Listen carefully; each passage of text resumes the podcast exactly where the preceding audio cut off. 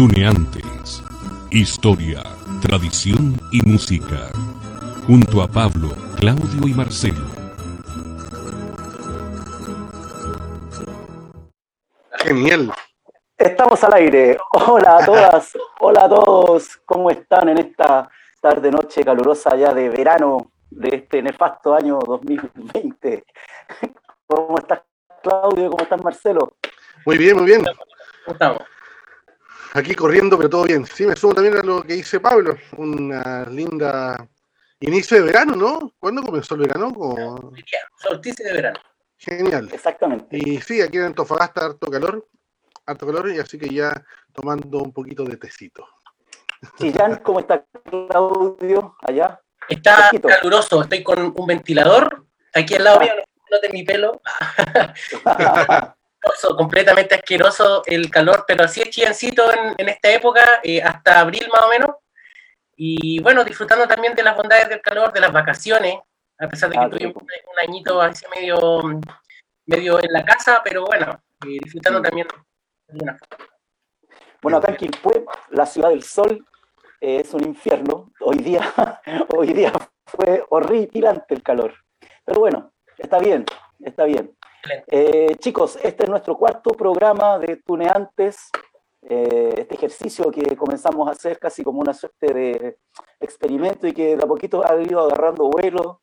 Eh, hemos ido creciendo también en el transcurso de este tiempo, eh, aprendiendo, por supuesto, y también tratando de dar un aporte al movimiento de tunas y estudiantinas. Así que, fantástico. En este cuarto programa queremos hacer, eh, en esta suerte de especial de Navidad, quizás si se quiere o no, una suerte, una suerte de resumen, de resumen, de conversar un poquitito de todo de lo que ya hemos hablado.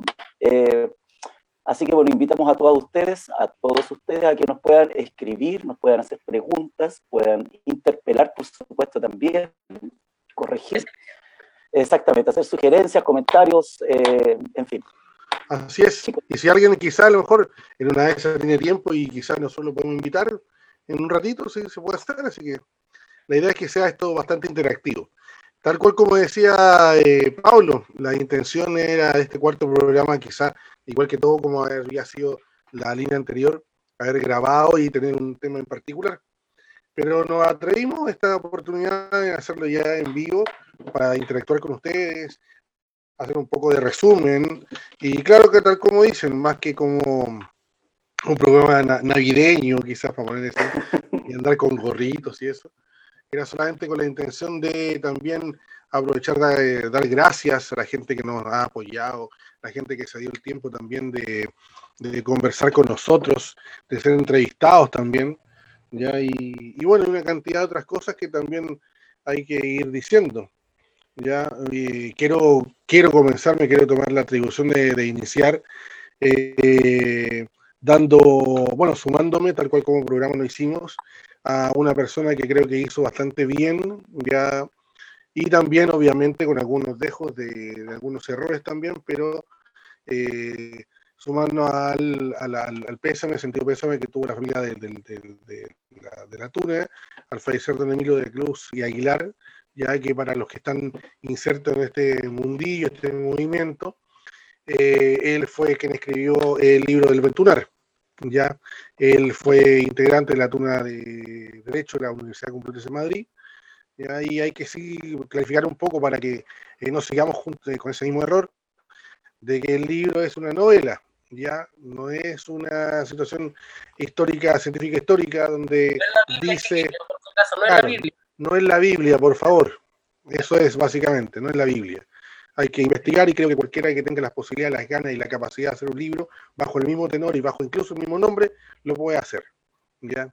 Así que a- a- atrévanse. Mm. Sí. Así que Igual quería, quería hacer unas, unas palabritas antes de y, y- y de cómo nació esto también para los amigos que, siguen un poco y nombrar, ya que Marcelo recién mostró ahí su vasito, a nuestro auspiciador estrella, que es cerveza, cerveza eh, Loco Eustaquio, que es una cerveza de la quinta región, que está, porque está en diferentes ciudades de, de nuestro país. Eh, a mí se me acabó mi, mi dotación de cerveza esperando en algún momento que, que, llegue, que llegue una buena dosis acá a la ciudad de Chillán. pero también, eh, eh, bueno, en, mi, en, mis redes sociales ayer subí una foto de, de, este libro que tengo acá, que es más o menos wow. por el cual empezamos a divagar y a, a, buscar información sobre lo que estamos haciendo nosotros.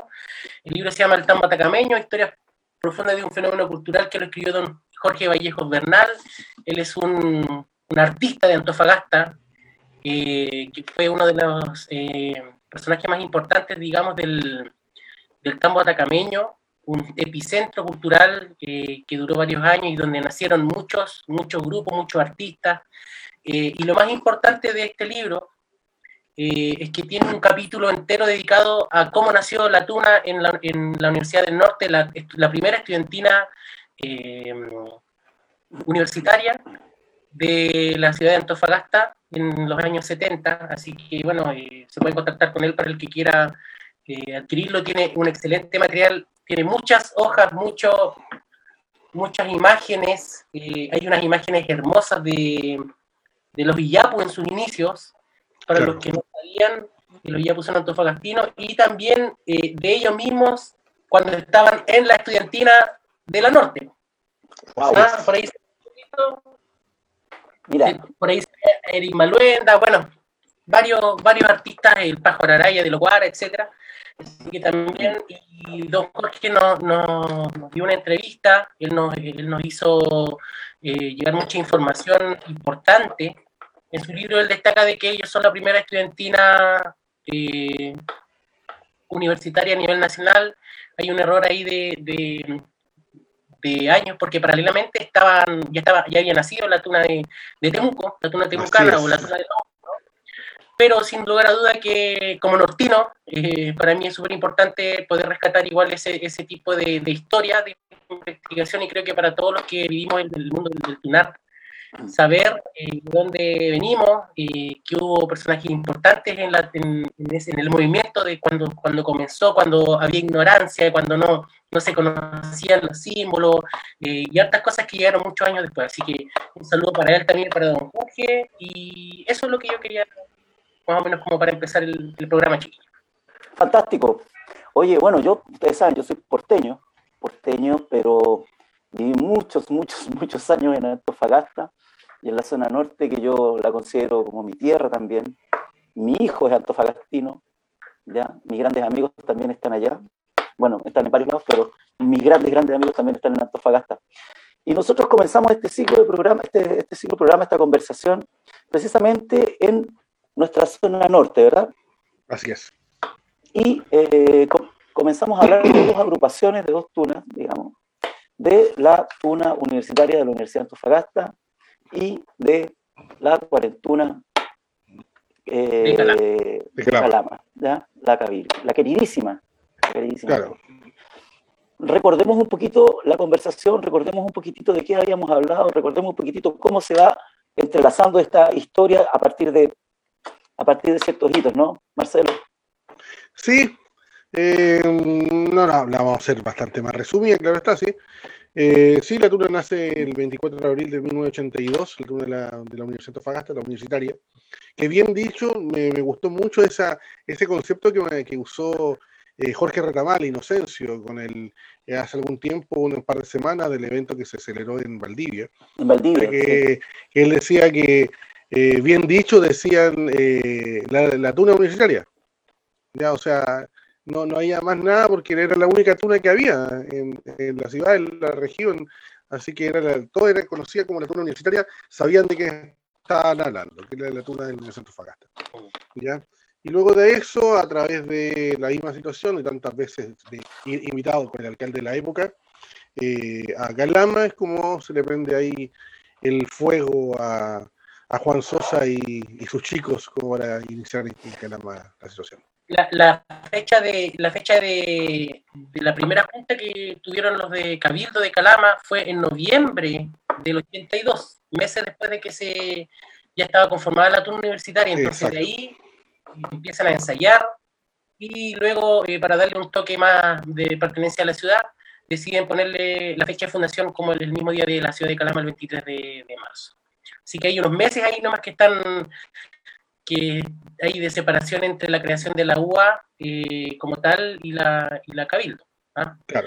Pero tenemos el antecedente y para que todos los amigos que no han visto nuestros programas, que están en nuestra página, por si acaso están los tres programas anteriores, Sí. aparte de estar en todas las plataformas, en Spotify, y próximamente en iBox, eh, eh, está en YouTube también con los videitos, eh, contarles de que antes de la tuna de la UA y de la Cabildo, ya existía una tuna en Concepción, que digamos que es la primera tuna eh, que se funda acá en Chile en el año 67, que es la tuna eh, Mayor. de- Mayor la Concepción. tuna. Ya, la tuna.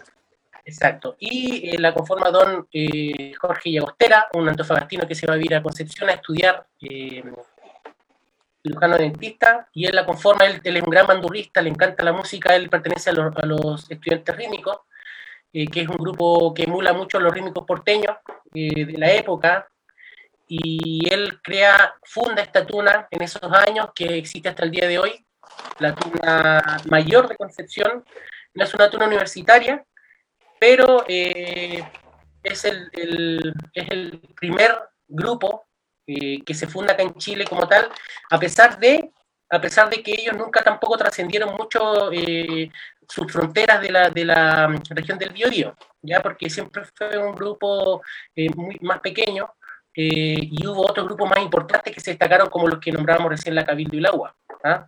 y otros también, porque después ya en el año 75 se crea la tuna de Temuco de la UFRO, y después, eh, un par de años después, se crea la estudiantina Santa María de Valparaíso. Esos son más o menos los pilares fundamentales de la tuna acá en Chile.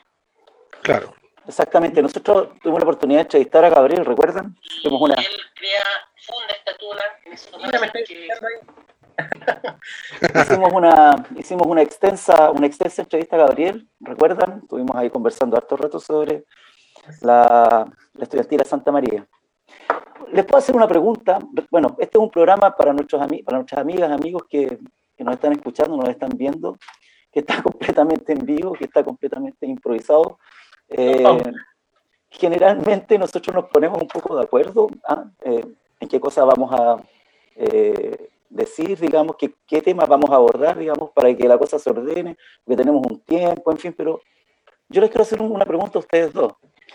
¿Es Dígale. tan relevante, es tan relevante o es tan importante el tema de las fechas? Es decir, ¿a qué voy?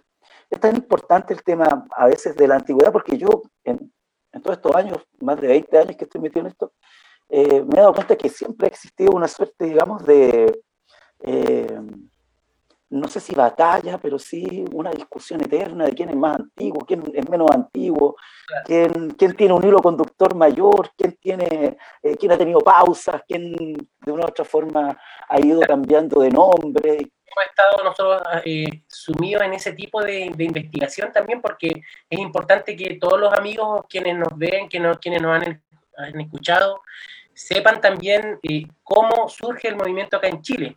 O sea, eh, nosotros estamos derribando, der- derribando todos los mitos de la estudiantina salitrera, de la estudiantina Fígaro, que no tienen nada que ver con lo que es la tuna. Entonces, yo creo que también va por una parte de ego, de un ego, pero un ego bien bastante bonito de, de tener un una agrupación que tenga muchos años y que haya sido escuela de diferentes agrupaciones o de varias agrupaciones en, eh, acá en Chile. Yo por eso les decía de que la Tuna Mayor de Concepción, si bien es cierto es la más antigua, eh, ella es muy importante, pero en su región. En cambio, Claro. hay tienen, que han trascendido, como las que, hemos nombrado anteriormente. Eh, entonces, también yo creo que va de la mano con eso, esa, cosa de que uno quiera eh, decir, no, yo soy del año tanto, eh, he logrado esto, porque también es bonito que una institución como la Tuna, esta tradición que nosotros vivimos, también se mantenga en el tiempo, que perdure. Pueden ir pasando los integrantes, pero sí la tradición no, no debe morir, a pesar de que tiene una evolución obvia, como en todo orden de cosas, pero yo creo que es bien importante siempre tener eso, eso presente. Eh, a veces se, se ocupa de mala manera, se enrostra, eh, pero bueno, todos nos equivocamos y, y de a poquito vamos conociendo también cómo tiene que ser la cosa. Sí, darte un poco la respuesta de la consulta que haces también lo mismo. Es como que, es que básicamente fue con la intención, la primera, primera intención es como que clarificar solamente fechas, nada más que eso. Creo que trascende, quizás como, como bien Claudio dice, realmente un ego saber de quiénes fueron las primeras, las segundas, las terceras, nada más que eso. Ahora, creo que el mérito sí pasa, si es que de repente la cantidad de años que tengas, hiciste, hiciste cosas también. Porque si no, en realidad, ¿qué hay en, el anecdotario de que en realidad tiene una cantidad enorme de años y que hiciste? ¿Ya? Yo quería, comentar algo también eh, relacionado a lo que dice Marcelo. Eh, hay un grupo que es bastante vivo en Facebook que se llama Legajos de Tuna, donde diariamente escribe mucha gente, muchos amigos que son españoles de Tuna, que son muy conocidas, muy famosas, que, que tienen un trabajo espectacular, que yo creo que es muy difícil de encontrar en nuestro país. Y me gustaría también que el deseo de que acá en Chile también tengamos ese sentido de pertenencia, ese sentido de hacer cosas por la tuna, por ejemplo, ellos en, España, eh, ustedes bien saben de que ellos celebran mucho los patronos, eh, tienen muchas fiestas eh, donde ellos van a darle serenata en tales fechas al, patrono de o al santo de, a la Virgen, etcétera. Entonces, eso no te hace menos tuna, al contrario, te da un sentido de, de eh, pertenencia a tu ciudad, de tener, de tener tradiciones propias también, porque cada tuna tiene que tener su propia tradición, independiente de, la que, todos seguimos, pero cada uno tiene que tener sus propios simbolismos, entonces eso también sería bonito y, nosotros somos un país que tiene tunas muy, muy jóvenes, 30 años por lo menos. Claro, y tal parece ser que, bueno, como en España o en otros lugares, cada, cada fenómeno es distinto, digamos. O sea, nosotros de una u otra forma en Chile tenemos una, una, tradición propia, digamos. O sea, el fenómeno en Chile es distinto a cualquier otro lado, digamos, porque no, porque evidentemente compartimos otra geografía, porque también compartimos otro, eh, otra historia, por cierto. Pero, pero no menos cierto que lo que sí cada tuna defiende con pasión son sus colores, ¿verdad? Y eso, como, dice Claudio, es re bonito porque eh, todos los turnos su beca la llevan con orgullo, la llevan con pasión, defienden los colores de su institución o de su casa de estudio, ¿ah? defienden la historia también, defienden a la gente que ha pasado por ahí, ¿ya? En todos lados, obviamente, siempre existen, como en todas familias, siempre existen dificultades, digamos. Pero lo bonito es que con el paso del tiempo, eh, y nosotros lo hemos podido comprobar, que hay un sentimiento que parece que es mayor ¿ah? a, esto, a estas mezquindades, parece que, parece que se superpone algo que es mucho mayor que la generosidad, digamos, ¿o no? Sí, pero creo que eso también ha dado un poco, eh, eh, se ha dado con el tiempo, ¿ya? Porque resulta que, claro, de repente la juventud te, te, hace pecar tener alguna, algunas actitudes que no correspondían en ese momento, ¿ya? Y luego te das cuenta que en realidad eh, te, te, lleva, te une en la misma situación, o sea, la situación de la música, la tradición, los gustos. Entonces, a la larga, luego ya todo eso, esa molestia, dificultades, peleas, enojos, eh, quedan ahí pues, en, el, en, el, olvido, ya, ya uno las, las, termina contando como anécdotas, ¿ya? Entonces, por eso que ya hay una muy buena relación con la gente ahora de la cuarentena de Calama, ya, eh, ¿cómo se llama? Con Tabardos y una cantidad de otra gente que, que al, inicio, y quiero recalcar mucho eso, ¿ah? de que siempre cuando se, se, mantenía mucho esto de, de, las tunas universitarias y la que no era de que no era de universidad no era tuna y todo. Entonces nosotros desde el primer, creo que desde el minuto uno dejamos las cosas claras en el programa y nosotros vamos a hablar de la tuna. ¿ya? La tuna que es de universidad y la tuna de que no es de universidad. Y ahí cada uno que se haga eh, partícipe o fans de la que le guste nomás. ¿ya? Así que aprovechando la misma, como el mismo espacio que estoy diciendo, mandarle un saludo a, mm, ¿cómo se llama? A la gente de la Tuna Mayor Cabildo, la Tuna, la, o sea, primero la, el Cabildo, la Tuna Mayor Cabildo y ahora la Cuarentuna de Calama, ya que también, como tú dices, define esos colores. Es muy eh, entretenido ver ahora que ellos eh, recuerda su época de, universitario, ya en ahora trayendo esa insignia a su, a su beca. Y ahí así como hay muchos que recuerdan que pasaron por la Universidad de Chile, por la Universidad de Antofagasta, por la Católica del Norte, y, así. O sea, la Universidad de Chile también, Claudio, a Federico Santa María, y hay otras tantas. Hay, hay, de todo ahí, hay claro. del Instituto González del Norte, creo. claro. Hasta la Universidad del Mar. Hablando, un poco de, historia, eh, para contarle a nuestros amigos que también estuvimos con, con el flaco de la UFRO, eh, uno de los más, más importantes, eh, históricos de la tuna de la UFRO de Temuco, donde él también nos contó un poco la historia que, que ellos, eh, de cómo eh, nacieron y de todas las etapas que tuvieron que seguir para poder existir y sobre, sobrevivir, digamos, a, esos años de dictadura, de cambios de, de universidad, de nombre, después como tuna independiente. No sé si Marcelo o Pablo quiere hablar un poquito al respecto de eso para contarle a los amigos así bien rápido. De la forma, claro, bueno, el flaco también contó, incluso haciendo una, un, no sé si me, no, no, no, no, no, voy a catalogar con, ningún adjetivo, ya simplemente contó su, su, experiencia siendo incluso estudiante de enseñanza media ingresa a la UFRO. En el tiempo que también recordamos en esa oportunidad que la UFRO tenía su traje en el rojo. Cuando era la tuna era la tuna temucana. Ya, y comenzó, claro, tal cual como eh, Alex nos contó, comienza en la tuna, en la Universidad Católica de Temuco, ya con los estudiantes de antropología de la, de la universidad. Y otros tantos que eran de otras universidades que están en Temuco. Y luego de algún tiempo llegan a la, a la, a la, a la, Universidad de Frontera, de luego de, de la, la disolución, la desaparición de la Universidad Católica de Temuco.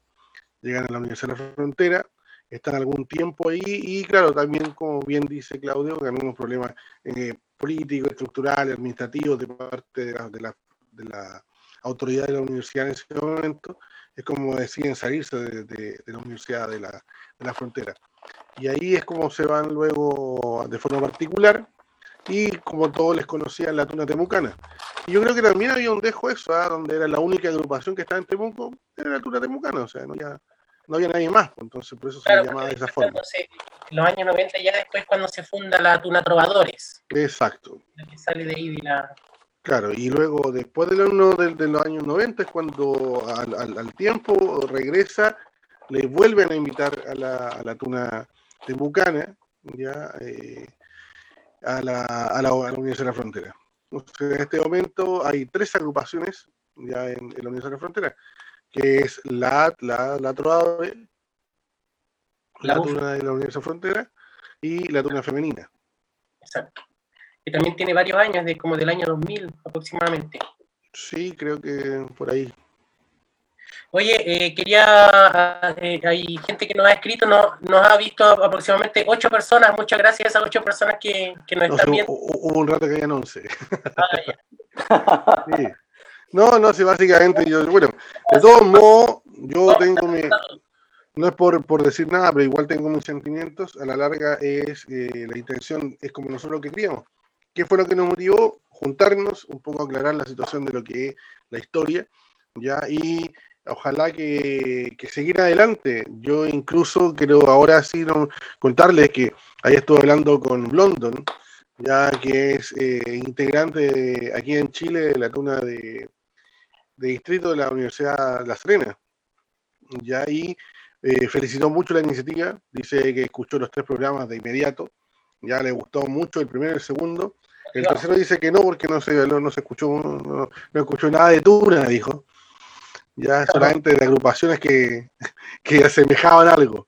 Ya, pero dijo que le, le, gustaba mucho la intención y ojalá que también eh, sigamos con las mismas ganas, la misma fuerza en adelante y que eh, sigamos como eh, buscando otros temas, ya otros temas de, de esto un poco de, de, hasta filosofar con esto.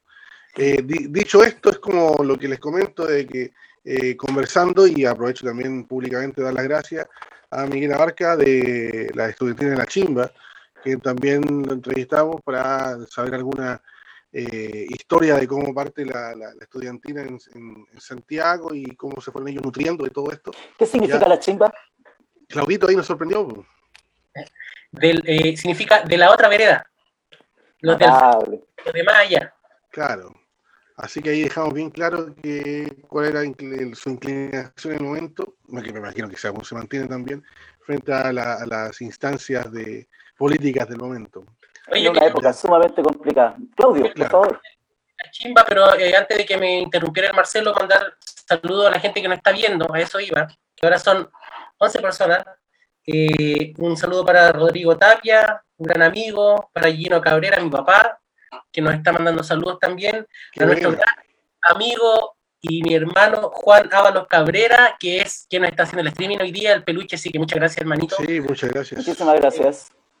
A Rodrigo Araya, el querido Conchilla, que también está ahí viéndonos. eh, Vale, vale. A, a nuestra amiga Amada también. Qué buena. a. El Dolly, Daniel Barraza también está ahí mandando unos saludos. De la de Ingenieros de Atacama. Exacto, ahora se, se conectó el Teco, José Basoldo, así que también un abrazo, puros amigos. Acá José Antonio nos dice, existe, existe el sentido de hermandad, exacto lo que estamos viendo al final. Exacto. Todos somos como hermanos, como dice el... Claro. Exactamente. Oye, y en este viaje, oye, bueno, aprovecharle ahí un saludo a todo el mundo, queridos amigos. En este Bueno, y la, y la viaje gente que nos está viendo que comparten el link. pues. Ah, Juanito Ahí llegan más. un saludo que nos envió Juanito. Un abrazo, hermano. Exactamente. Bueno, de hecho, de todas estas cosas que hemos tenido la oportunidad de, de- ver, de revisar, de aprender, de, com- de comentar, digamos, porque en- entre los tres también hemos, digamos, antes de, de grabar los programas, hablamos un montón y cada uno ahí da su opinión, qué sé yo. De hecho, muchas veces no estamos de acuerdo, en algunas cosas sí, en algunas cosas no, pero es súper interesante porque podemos construir a través del diálogo también eh, y vamos avanzando también en el programa. Claro. Pero hay una cuestión que es súper que es súper interesante también, que, y que, que nosotros tomamos en algún minuto como una suerte de punto de inflexión, ¿verdad? En todo el tema de las tunas y estudiantinas de Chile, que es Iquique. Iquique, ¿Verdad? sí. Entonces nosotros hemos tenido la oportunidad en todo este tiempo, digamos, eh, de ir recabando información, de ir haciendo gestión, de ir, eh, eh, de hacer entrevistas, porque hemos hecho, hemos hecho varias entrevistas sumamente interesantes y les queremos contar que próximamente, próximamente, próximamente se viene un capítulo muy especial y también muy esperado respecto de Iquique, ¿o no? ¿Qué nos pueden decir, Claudio, tú? Era sorpresa, ¿no? Eh, Eso te íbamos a decir, era sorpresa. No, está bien. Eh, sí, eh, hemos estado preparando el contenido para más o menos, tenemos como para dos meses más de programa, así que nos van a seguir viendo eh, con mucho contenido. Ya, eh, ya tenemos ya hemos dejado un poquito más o menos claro las raíces de lo que de cómo nacieron las tunas acá, para contarle un poco a los amigos igual de que vamos a estar eh, hasta más o menos el año 92, 93 con las tunas, porque ya después de esos años ya se conoce todo lo que actualmente hacemos como tunas, pero vamos a hacer uno o dos programas especiales del encuentro de Iquique en todos estos años que se ha hecho desde el año 85, menos este año que viene porque no se va a realizar. Confirmadísimo, confirmadísimo de primera fuente de que no hay encuentro de Iquique. Claro, Pero sí van a haber algunos tunos por ahí rondando. de seguro. Por lo menos van a ser tres. Así Pero hay alto material, eh, hemos hecho una investigación y hemos entrevistado a, a personajes bien importantes de- del encuentro de Iquique en todos estos años históricos. Eh, de hecho, personajes que, que lo crearon y contarles un poco a la gente de que el encuentro de tunas de Iquique no nació como un encuentro de tunas para eh, como iberoamericano, sino que Claro. fue un era más o menos eh, fue visionado para hacer un, un- un encuentro para sacar a- para reavivar un poco la cultura salitrera que- la música- Exacto. La música salitrera, la música vampira. Y ahí viene también lo y ahí viene lo atractivo, y ahí tomamos un poco el guante en primera instancia, ya como que, es como que la línea del tiempo inicial que nosotros nos habíamos propuesto se fue, se fue para atrás. O sea, como que tu- tuvimos, era, era un punto que íbamos de ahí, íbamos hacia avanzar hacia adelante, y no, nos dimos la cuenta que en realidad haciendo entrevistas nos tuvimos que ir de ahí para atrás. Porque nos dimos cuenta que en realidad, claro, para nosotros, la gente que anda vestido de grillo y con capa, es un punto de inflexión. Se tocaron varios de esos puntos en, en los programas, ya como por ejemplo el concepto de pardillaje, la primera agrupación de extranjera que vino, una que otra anécdota y broma que ocurrió, la misma presencia de, de la Santa María también en, en Iquique y así un, un montón de cosas. Pero, tal cual como dice Claudio, el, el inicio no eran tunas. El inicio fue, era recordar las historias de la Pampa. A través de su música. Hace- Claro, su música, su diferencia incluso también nos contaron ahí, la diferencia entre lo que era estudiantina, filarmónica, Ah, ahí fue una situación bien atractiva con quien conversamos. ¿ya? E incluso nos dieron hasta un dato sumamente atractivo con, el, con la conformación de una agrupación también importante en Iquique. Así que... La tiramos, ¿no? No, no, no, ¿para qué? No, no, no, no, no, yo creo que ahí hay que, yo creo que hay que esperar varias cosas porque la Hay que hacerlo al abordaje, ojalá estando allá. Son, son, son varias bombitas, son varios, son varios datos sumamente interesantes que nosotros no, no teníamos idea y que estoy completamente seguro que nadie sabía. Ya nos hemos encontrado con cosas que, así como, ¡guau! completamente, completamente inesperadas, completamente inesperadas. Y nos han hecho reflexionar bastante ha sido bonito encontrarse con ese tipo de historia.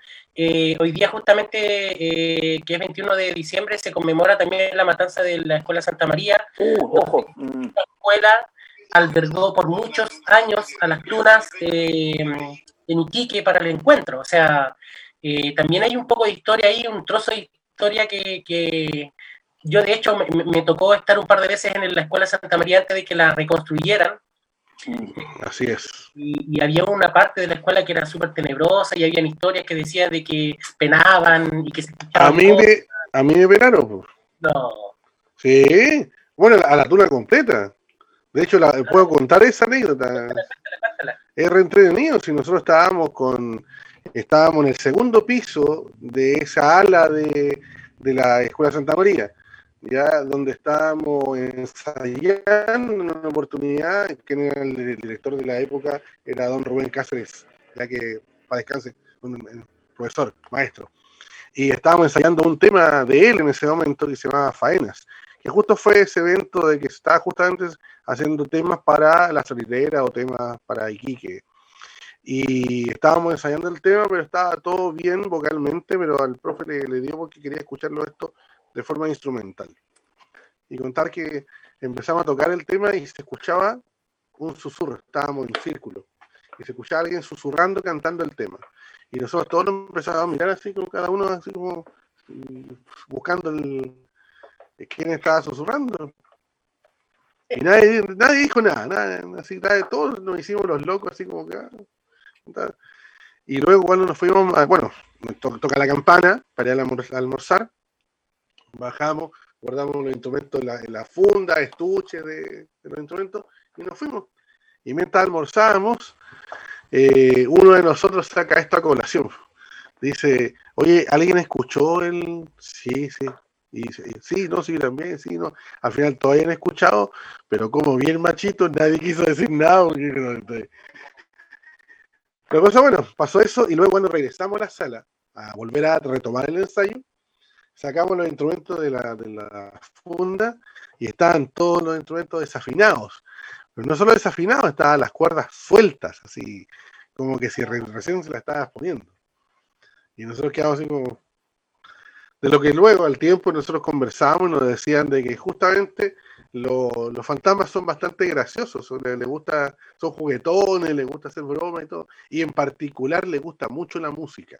Bien. Y es por eso que se, hace mucha, se, hace, mucha presencia de ellos cuando ocurre esa, esa situación. Así Oye, bueno, hay que decir también bueno, que en ese minuto toda la tuna, por supuesto, estaba sobria. Sí, por supuesto. Ah, Aparte que fue hace bastantes años, éramos unos niños.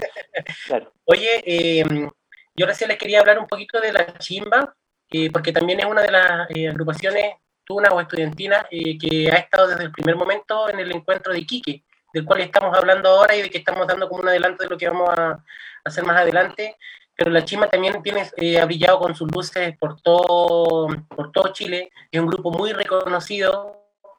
estuvo en la competencia de, de, Festival de Viña, en Olmué, ha estado en diferentes eh, festivales, también como artistas, ya que son unos artistas bastante bien catalogados porque siempre han sido muy, muy buenos en lo que hacen, en, lo que, en la música que ellos hacen, en su performance. Entonces también, eh, a pesar de que no sea una tuna universitaria, y de hecho don Miguel Abarca también él dice de que para él ha sido un error toda la vida de la chimba portar el traje de alguna forma, pero que nunca, pero es un error, digamos, que que uno puede dejar pasar porque ellos sin duda que son un, un gran baluarte dentro de, de, la tuna, tanto por el tema eh, artístico, el tema musical sobre todo porque ellos siempre han sido pero muy, muy, muy capos y yo los admiro, los admiro bastante. Sí, un saludo para sí. ellos, los que nos estén viendo, y también les tenemos harto respeto por lo que han hecho ellos en todos estos años. Sí. Hay un poco enganchándome de eso, estoy leyendo acá de que José Antonio recuerda a la, la estudiantina de Santa María ya diciendo que ellos no llegan al albergue y que era en realidad un espectáculo, que fue lo que nosotros quisimos decir en ese momento. En realidad, para, para la época, la Estudiantina Santa María fue un show tal cual como lo, hasta la fecha lo es eh, la chimba. Y creo que a pesar de que dicta mucho lo que a lo mejor algunas agrupaciones actuales o las tunas actuales quieren mantener eso como, como imagen o como sonido, pero sí es un desafío bastante bueno el poder tener una puesta en escena como ellos, una preocupación de la, de, del sonido y una preocupación como espectáculo. Creo que también sí. ayuda bastante eso de, de aprender. ¿eh? Dejando, dejando, un poco de lado eh, la parte artística, eh, si bien es cierto, ellos se, se crearon como bajo el alero de la, de la, universidad, también es importante destacar de que en ese tiempo eh, se desconocían muchas cosas de, de, la tuna en sí, por lo tanto ellos, eran ellos más que nada un grupo eh, musical, no eran una tuna claro, así como la que vivimos nosotros ahora, por el desconocimiento, por la ignorancia, como decía, pero sin duda que ellos se destacaron en eso y son recordados también por, por su calidad, eh, también porque eran un grupo reducido. Eh, de hecho, lo, lo, lo, conversamos un día en el, en, en, el podcast, no me acuerdo en qué programa, eh, pero eh, conversamos de que ellos llegaban y eran siete personas versus las otras tunas que ya estaban en Iquique, que eran, no sé, de 20, de 15. Eh, entonces, como siempre había un, poca amplificación, eh, ellos aprovechaban enormemente este, esto de tener uno o dos micrófonos cada uno versus que las otras tunas tenían, no sé, un micrófono para tres. Entonces, obviamente, la calidad de interpretación eh, va a bajar en, en, relación al sonido. ¿ya? Eh, una de las cosas que también eh, nos tocó vivir con Marcelo hace poco, que estuvimos conversando con los chicos de la actual Tuna Santa María, que ellos también quieren, bueno, la, la universidad les le, le pidió seguir este legado, eh, y ellos también para tener algún gesto bueno con ellos, lo eh, están nombrándose como la refundación de la Estudiantina Santa María. Claro. Eh, pudimos conversar con ellos, con algunos, eh, a los cuales le mandamos un saludo eh, grande por habernos abierto las puertas de su Zoom, porque nos invitaron a un Zoom. Y eh, sin duda que, le, que tienen un largo camino por delante para poder, para poder llegar a hacer lo que fue la Estudiantina Santa María. Sí, aprovechando también de recordar, eh, chicos, que eh, me imagino que ya, tal cual como tuvieron ellos prometido, no sé si a lo mejor se habrá cumplido, pero vamos a consultarlo con, con Gabriel, con Gansolito, que el 19 pasado, el día sábado, se juntaban a Santa María. Ah, y así iban a juntar, ¿verdad? No sé si al final se pudieron lograr juntar con toda esta situación que está ocurriendo en, en pandemia, pero le vamos a preguntar a Gabriel. Hoy día hablé con Gabriel. Ah, ¿te hablaste con él? Hoy día, sí. Ya. No, por teléfono. Eh, no le alcancé a preguntar, pero sí creo que la semana pasada tuvieron una, hay un, una actuación. Eso, eso sí fue lo que me dijo. Ay, pero no tengo idea cuál fue el contexto ni nada. Sí. Qué bueno. Y oye, hay, hay algunos amigos que están acá viéndonos, eh, por ejemplo, Diego Towers, un abrazo. Ay, eh, qué bueno. Eh, bueno, eh, Pepe Ríos también ya, ya le había dicho Marcelo, un gran abrazo para él también, Don Ramón Andreu, eh, un gran abrazo para Don Ramón también, que él sin duda nos ha ayudado. Sí. Sí, también, tenemos ahí una conversación pendiente con él que quiso, sí. quiere que nos juntemos los cuatro, o sea, los tres con él, por los cuatro, para poder un poco ahí intercambiar opiniones. Eh, sí, conversar. Observar, conversar, observar ahí, observación. sí, sí, fantástico. Oye, ¿Qué más eh, está viendo los Claudio? Mira, eh, nos están viendo 12 personas. Pero no importa, después pueden escuchar este, este podcast, lo pueden escuchar por Spotify y nos pueden ver el videito en YouTube, en nuestro canal de en nuestro fanpage y también nos van a ver próximamente en otras plataformas audibles como es eh, ¿cómo se llama? Apple Music, eh, iBox y todas estas plataformas que la que más les guste se pueden conectar. Así que, claro. bien, eh, poquito público, pero bueno, por ahí. De calidad, de calidad. eso, es, eso es lo mejor. Claro. Eh, oye, les quería invitar a recordar un poco eh, a otras tunas que fueron iniciadoras acá en el, que las conversamos de ellas en el segundo capítulo, si no me equivoco, que son la tuna de María Elena y la tuna de, de Arica, la San Marcos de Arica. San Marcos, sí. También ellos fueron, eh, bueno, fueron eh, grupos bastante fuertes eh, en los años, a finales de los años 80. Para la gente que no conoce, María Elena es una salitrera, una localidad salitrera que hay en la segunda región y vive muy poca gente ahora, en ese, en ese tiempo vivía mucha gente. Lamentablemente la gente se va del, de, María Elena, se va a Antofagasta, se va a Tocotilla, se va a Calama, Chuquicamata. Eh, por ende, esta tuna que fue tan buena, que tuvo mucho éxito, eh, a pesar de no ser universitaria, eh, tuvo mucho éxito en esos años, fue una buena tuna, ganó un par de, concursos que hubo en ese tiempo. Eh, así que también recordarlos un poco a ellos y la Tuna San Marcos, que nosotros tuvimos la oportunidad de juntarnos con algunos de los chicos que, que pertenecieron a la San Marcos, que pertenecieron a la Santo Tomás, a la, a la Tuna Real Asturias, ¿cierto? Marcelo, sí. sí, conversé con la gente con la que conversamos, con Sergio Vergara de la turna de, la Santa María, o sea, disculpen, de Santa Cecilia, de, de María Elena, y de la misma forma también darle un gran abrazo, un gran cariño, saludos a todavía algunos de ellos que siguen haciendo música. Eh, Lobito, que todavía sigue estando en Tabardos, y don José Roja, el Pepe, que está con nosotros todavía con la Universidad de Fagasta.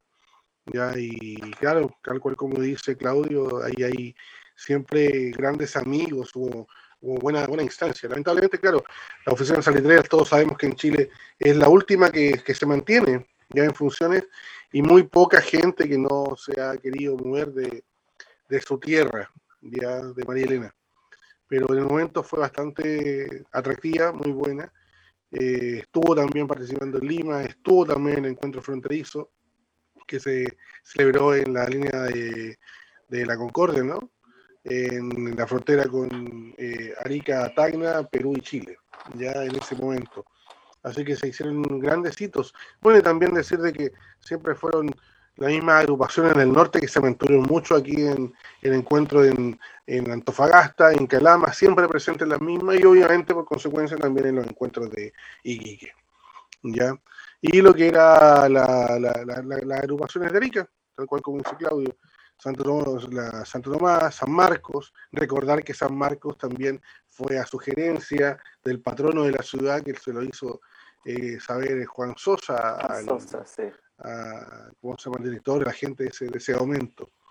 Así Domingo que, claro, Domingo Reyes. Bueno, y ahí también eh, a la larga nosotros creo que lo que podemos sacar un poco de raya para la suma de que la tradición o la, o la el inicio, la iniciativa y el comienzo y mantenencia de, estas agrupaciones en la línea de tiempo tienen, se van tocando siempre, ¿ah? De una u otra forma tienen algo que, que, llegó un integrante de tal lado, este estudió en algún sitio, y por ahí también se viene el hecho de la celebración o eh, iniciativa a iniciar este encuentro en Iquique. ¿ya? sí, oye, sí, sí, sí. Perdona que te interrumpa, pero me, me, parece re interesante algo que tangencialmente tú acabas de decir un poquito, que como que toda la gente de una otra forma eh, se conoce, se ubica, ¿no? Eh, hay gente que ha participado en una agrupación, en otra agrupación. Eh, hay, hay, gente que ha fundado Tuna, que viene de una agrupación y hace otra Tuna, qué sé yo. Entonces, de una otra forma, me parece súper interesante hacerles una pregunta, digamos. Porque uno habla de, de, las tunas en Chile, del movimiento de estudiantinas o de tunas o qué sé yo, universitarias o no, y de todo lo que hemos hablado de, este, estos programas. ¿ya? Pero, ¿cuánta gente somos? Uh. ¿Cuánta gente somos? Porque, claro, uno puede decir, chuta, somos, no sé, 50.000 personas. O no sé, o podemos decir, bueno, somos como 500, o, somos como 1500, o somos como 20.000, o incluimos a los antiguos, a los que están activos, a los que van y de repente vienen, a los que van y, de repente tocan, a los que se retiraron, a los que están activos. ¿Cuántos, más o menos? Los menos los que se han ido. Los menos los que se han ido, sin duda alguna. Sin duda alguna. Claro. Pero, sí lo que te podría yo decir de forma, de forma graciosa, sí, pues, público tiene que haber harto, ¿eh?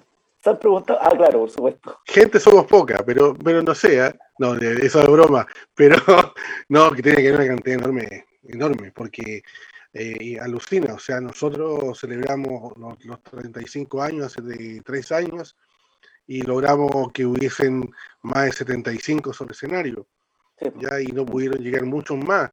Según el listado que se, se guarda en la, en la tuna, eh, la cantidad de, de, integrantes que han pasado en estos 38 años son más o menos como unos 157, más o menos, ¿ya? y estamos hablando solo de becados, ya no estamos hablando de, lo, de, la, de la gente que a lo mejor participó un rato y se fueron, ya entonces, y saquemos una media quizás, no sé, si decimos que habrán habido 70 por agrupaciones de 30, que tengan 30 años. Más o menos, más o menos. Entonces es un número importante.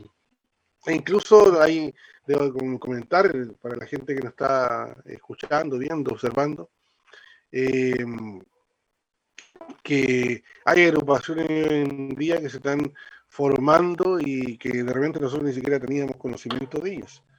Así que, chicos, le, le, le, lo, de parte de mí, o sea, de parte mía, les incentivamos para que se muestren, compartan, ya muéstrense en redes sociales y todo ya de buena forma y si desean quizá alguna ayuda de parte de alguno de nosotros, pues, háganla.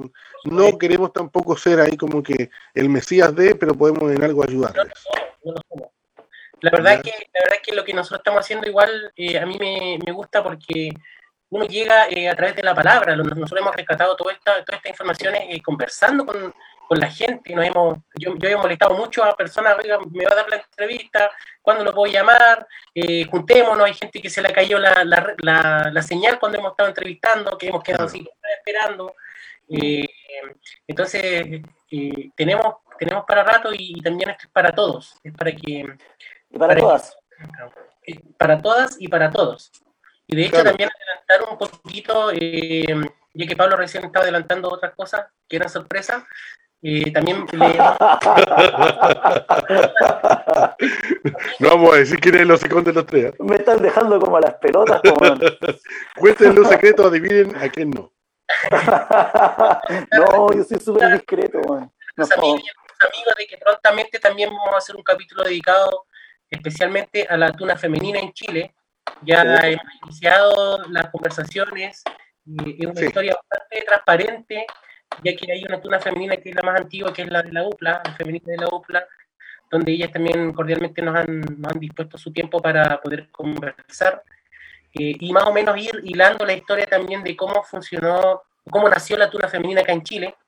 Ya no vamos a entrar nunca más en estas discusiones, o sea, es imposible entrar a las discusiones si es una tuna o no, eh, femenina no. Eh, está la tuna femenina ya está posesionada, es parte de, del movimiento, cada uno de ustedes, cada uno de nosotros puede tener sus aprensiones, pero sin duda alguna que están y son parte de, por lo tanto son también... valiosas, sí, pues. Como, sí. como tenemos como grupo, como tuneantes, de que también eh, ellas son parte de la historia de la tuna, así que prontamente vamos a tener un capítulo relacionado principalmente a, la, a cómo eh, nació la tuna femenina acá en Chile, cómo se ha, cuáles son sus antecedentes con estudiantinas, y eh, buscando también, digamos, eh, qué es lo que les depara el futuro, eh, donde ya están más, eh, ya han ganado su espacio en este están mundo. Com están completamente posicionadas y bien posicionadas, claro. sí.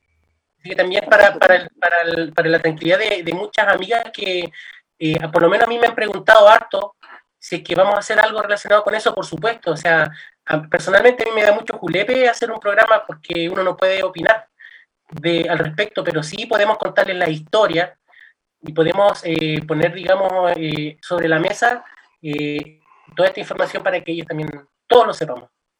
Pablo. Oye, y, y sería súper interesante también, eh, no les voy a preguntar, sino que solamente lo podemos debatir después, pero sería súper interesante que también pudiésemos eh, tener qué? invitada, digamos, a, a alguna de las de las de las, de las chicas, digamos, para que puedan también ellas contar su historia, eh, dar su punto de vista y sí. obviamente, eh, digamos, hacer todo lo que tengan que sí. decir, todo lo que tengan que decir. En todo caso, íbamos a tener el mismo tratamiento, ¿ah? Por, para que no tengan duda. O sea, aquí tampoco vamos a, ¿cómo se llama? Tratarla de otra forma. O sea, nosotros lo que queremos es, vamos, lo que, para que todos sepan, ya si quizás alguien no nos había escuchado visto antes, nosotros vamos a ir directamente a la, la base, consultar ahí la situación histórica, ya para que nosotros siempre queremos también hacer la línea del tiempo de las mismas agrupaciones femeninas. Realmente nosotros mismos le podemos ayudar en, algo quizá, o motivarle alguna cosa, ya básicamente por una, una conversación que ahí voy a transparentar un poco, conversaciones que hemos tenido nosotros mismos, que de repente, claro, uno sabe eh, qué, es, qué es la tuna, hasta de repente hay integrantes de tuna que no saben qué es la tuna. O sea, lo único que se han dedicado a ir a, cantar, a jueguear y pasarle bien, pero entonces no es la idea. ya, entonces, tratemos como de, exacto, o sea, tratemos de un poco de darle un poco más de, clase a la situación. Entonces, de sustento, de sustento. Y por eso creo que, eh, no, no sé, alguien, alguna de, una de las chicas me hizo como que ese, ese reparo, ¿ah? de que, claro, o sea, las mujeres fueron ganando su espacio. O sea, creo que era un espacio que siempre estuvo ahí, no sé si se lo ganaron o no, pero era un espacio que sí tendría que haber sido eh, ocupado hace mucho tiempo. ¿Ya? De las formas como sean, con algunas aprehensiones o no, visiones distintas de todos, pero por mm. eso eh, esperamos de que cuando nosotros nos comuniquemos con ellas, también a lo mejor tengan las mismas ganas de poder compartir esta información con nosotros. Oye, hay alguien, fondo... nuestro amigo, disculpa Pablo, nuestro amigo dice algo súper importante. Eh, dice, tan posesionada está la tuna femenina que en el encuentro de Arequipa de este año online, la tuna UCN salió como la tuna más tuna ganando el primer lugar. Exacto, la oh. tuna femenina de la UCN. Uh, claro. Muy bien. Excelente tienen esto, así que bien, su, espacio ganado. súper bien. Claro, a nosotros, como para, para cerrar lo que quería decir, que finalmente la idea nuestra siempre ha sido, digamos, hacer una suerte como de pesquisa histórica, ¿ya? Como, como para poder tener cierto, cierto hilo conductor, digamos. Sabemos muy bien que la historia no es lineal, sino que se va nutriendo de un montón de otras puntas de la estrella, pero, pero sí tener una, una, suerte, digamos, de asidero para poder de pronto también eh, poder poner los pies en la tierra sobre ciertas cositas, sin emitir, por supuesto, ninguno de nosotros ningún tipo de juicio de valor respecto de nada, ni de nadie, digamos, porque no, no, nosotros. no somos quienes tampoco. No, claro, o sea, no. no Quiero complementar, sí, con esa información de, de José Antonio, del PP, eh, que decirle que hace mucho rato, ¿ah? claro, o sea, hoy en, hoy en día tenemos esta, esta, esta otra palestra, esta otra visión de, de la Internet y estamos todos sentados observando redes sociales, pero por ejemplo, decirle que uno de los encuentros más nombrados, renombrados en Tuna, en, en España, es el encuentro de Costa Cali, en Murcia, ya, y decir que el año de 2017, si mal no recuerdo, 18, eh, ya ganó la tuna femenina de la Universidad Javeriana de Colombia. Ya y era la única agrupación femenina dentro de una cantidad de tunas de varones. Así que se vienen haciendo hace muchas También han ganado tunas mixtas, eh, Exacto. también en España. También. Así que, así que no sé, que eso es justamente lo que queremos ver. Ahora. Exactamente y se viene, digamos, también ahí todo un, programa, un capítulo, quizás va a ser más de uno, ¿no? No, no, sabemos porque el, tema es, gigantesco, entonces... Recordemos que queríamos ser como unos dos, sí. Exactamente. Claro, queremos hacer ahí un tiempo que tendrá harto que decir. Aparte, como estamos en cuarentena, tenemos harto, harto tiempo.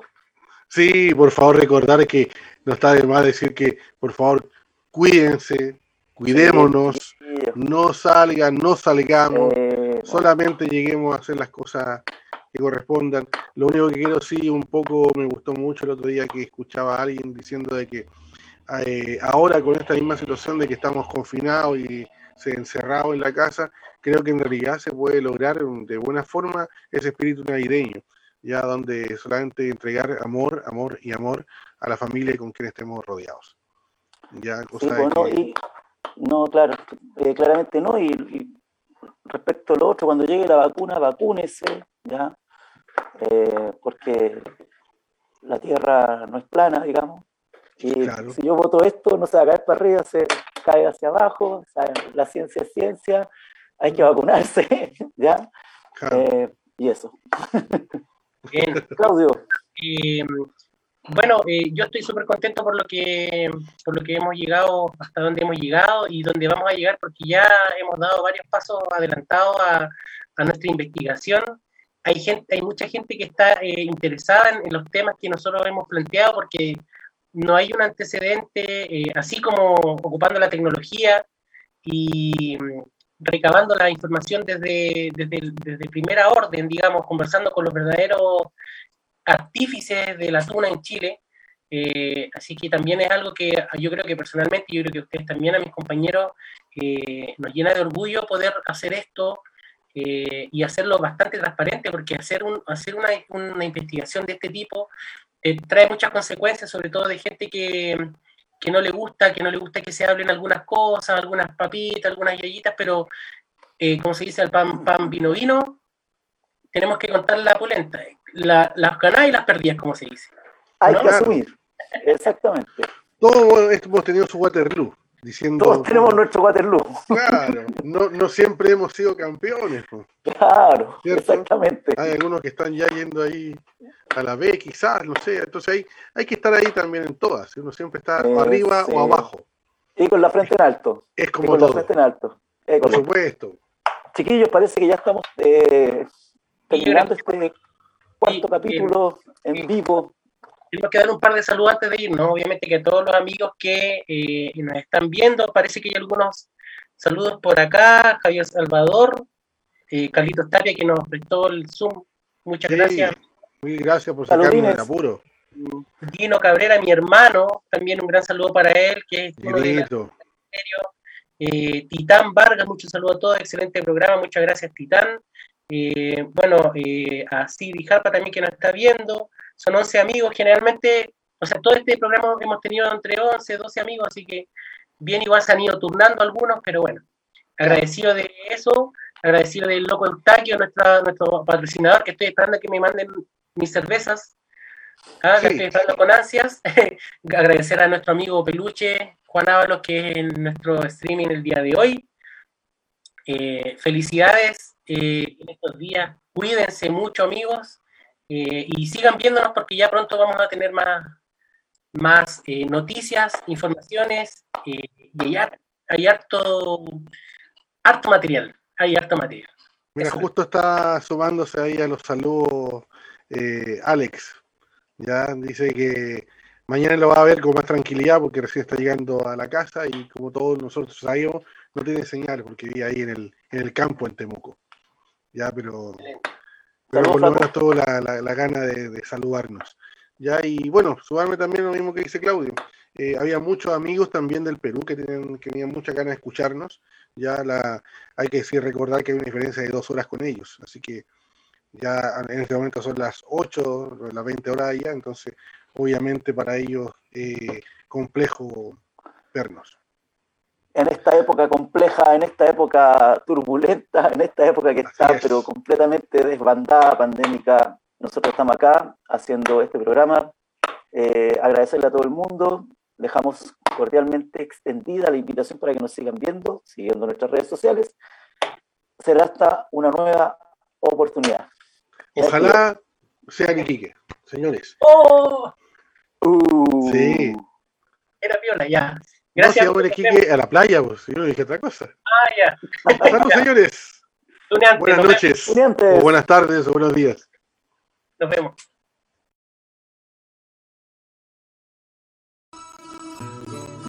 Muchas gracias y nos veremos en un próximo programa de Tuneantes Podcast. Síguenos por nuestras redes sociales.